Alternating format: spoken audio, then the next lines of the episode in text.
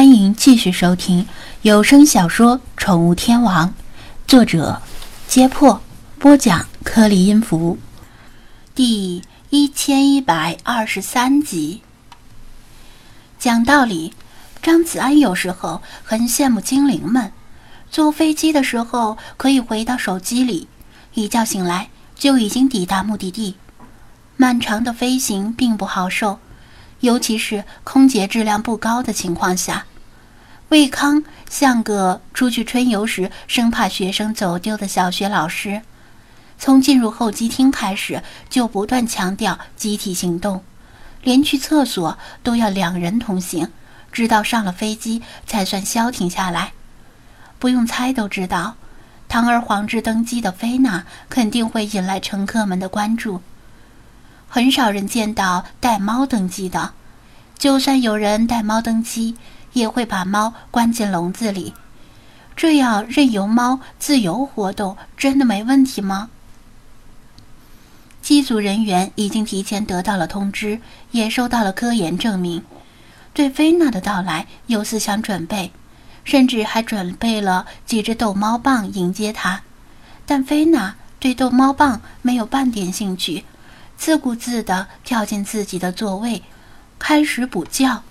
不止一位乘客跑过来询问张子安，问他是不是有什么特殊关系，竟然能这样带着猫上飞机。航班起飞，并且平稳飞行后，喜欢猫的乘客们路过张子安的座位时，都会拿手机或者相机给菲娜拍个照。好不容易等乘客们的新鲜劲儿过去了。张子安看菲娜呼呼大睡，自己也有些困了，刚想说打个盹儿，就听到后面一排座位上高克和和和他们几个叽叽喳喳地说个不停，令他恨不得自己也钻进手机里图个清静。魏康则拿出笔记本电脑浏览资料。又过了一会儿，吃完飞机餐，后面四个年轻人终于把话说完了。张子安迷迷糊糊的睡着了，等他醒过来的时候，菲娜也已经醒了。她的座位是靠近窗户的，正蹲坐着眺望窗外的风景。其他乘客大部分都在睡觉，或者戴着耳机明目假寐。连魏康也合上笔记本电脑，打起了盹儿。菲娜转头望了他一眼，说道。上次乘机时，本宫还未觉得如何，但体会到奈何贝特的神奇之后，再次乘机就有了截然不同的感受。他只是叙述，不是提问，张子安也没必要回答，而且周围乘客较多，也不方便回答。无人机带来的震撼，其实比坐飞机来的更大。因为飞机飞得太高了，往下看只能看到云层、大地和海洋，显得很假。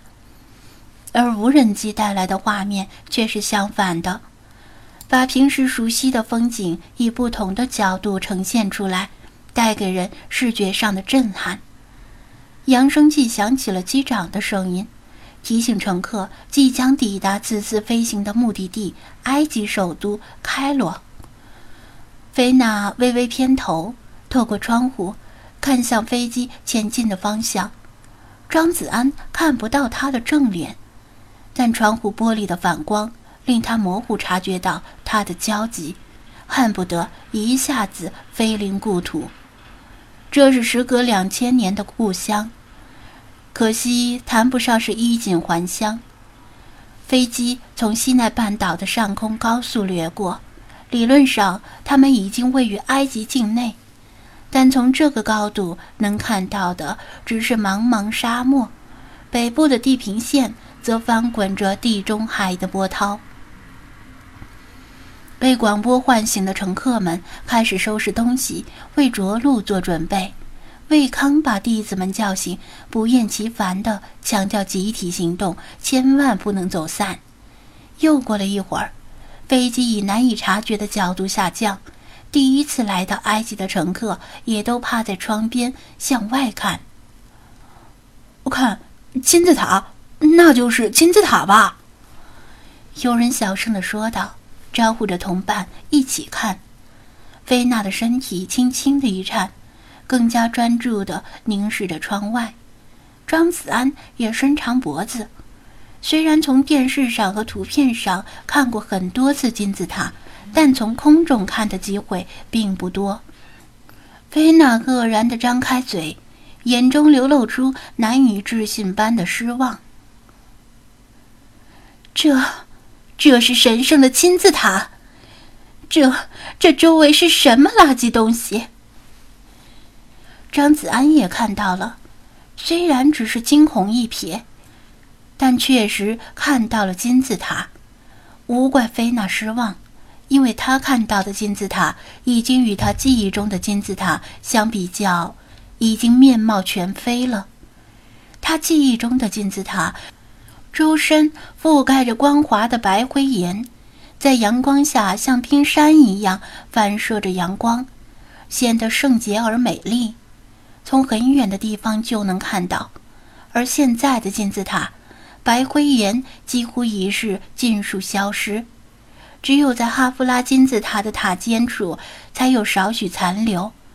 其他金字塔的白灰岩则不翼而飞，露出底下粗陋的土黄色巨石。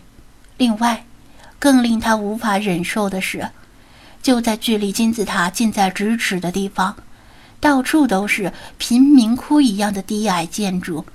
那是如雨后春笋般冒出来的旅社和酒店，为了招揽图方便的游客，便争先恐后的把旅馆建在金字塔的隔壁。张子安怕他在飞机上大发脾气，只能装作自言自语的解释道：“很久以前呢，为了建设开罗城，后人图省事，直接把金字塔当成采石场，取走了白灰岩。”这就跟中国有人为了盖四合院而从长城上取走墙砖一样。金字塔已经从窗户里消失了。菲娜回头看了他一眼，余怒未消，甚至更加恼火，因为这种数典忘祖的事应该处以死刑。张子安耸耸肩，那时候的埃及人已经不是以前的埃及人了。菲娜听懂了他的言外之意，因为真正意义上的古埃及在公元前就已经结束了。作为末代王朝的托勒密家族，其实也不是古埃及人，而是希腊人。尽管如此，包括埃及艳后在内的托勒密家族完全遵循了古埃及的制度，所以依然可以被认定为古埃及的一脉。雄才大略的埃及艳后英年早逝之后，标志着古埃及也就正式消亡了。后世这片土地上的人再怎么折腾金字塔，就算用厕所把金字塔围起来，也谈不到数典忘祖，因为此祖非彼祖，刨别人家的祖坟没关系，只要不刨自己家的。这样的态度。也体现在埃及的文物保护政策上。虽然现代埃及对文物保护还算热心，却总是令旁观者有某种微妙的印象，总觉得他们似乎是在保护文物本身的价值，而不是保护老祖宗留下的遗产。菲娜的嘴唇张了张，想说什么，却又什么都没说出来，只是带着不甘与屈辱的。闭上眼睛。如果他没死，如果他没做出那个选择，今天的世界应该大有不同。